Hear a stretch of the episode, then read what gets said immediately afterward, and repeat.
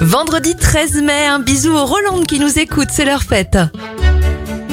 Les événements 1637, Richelieu invente le couteau de table à bourron, agacé de voir ses invités se curer les dents avec des couteaux pointus. Et le premier Grand Prix de F1 a lieu à Silverstone en Angleterre en 1950.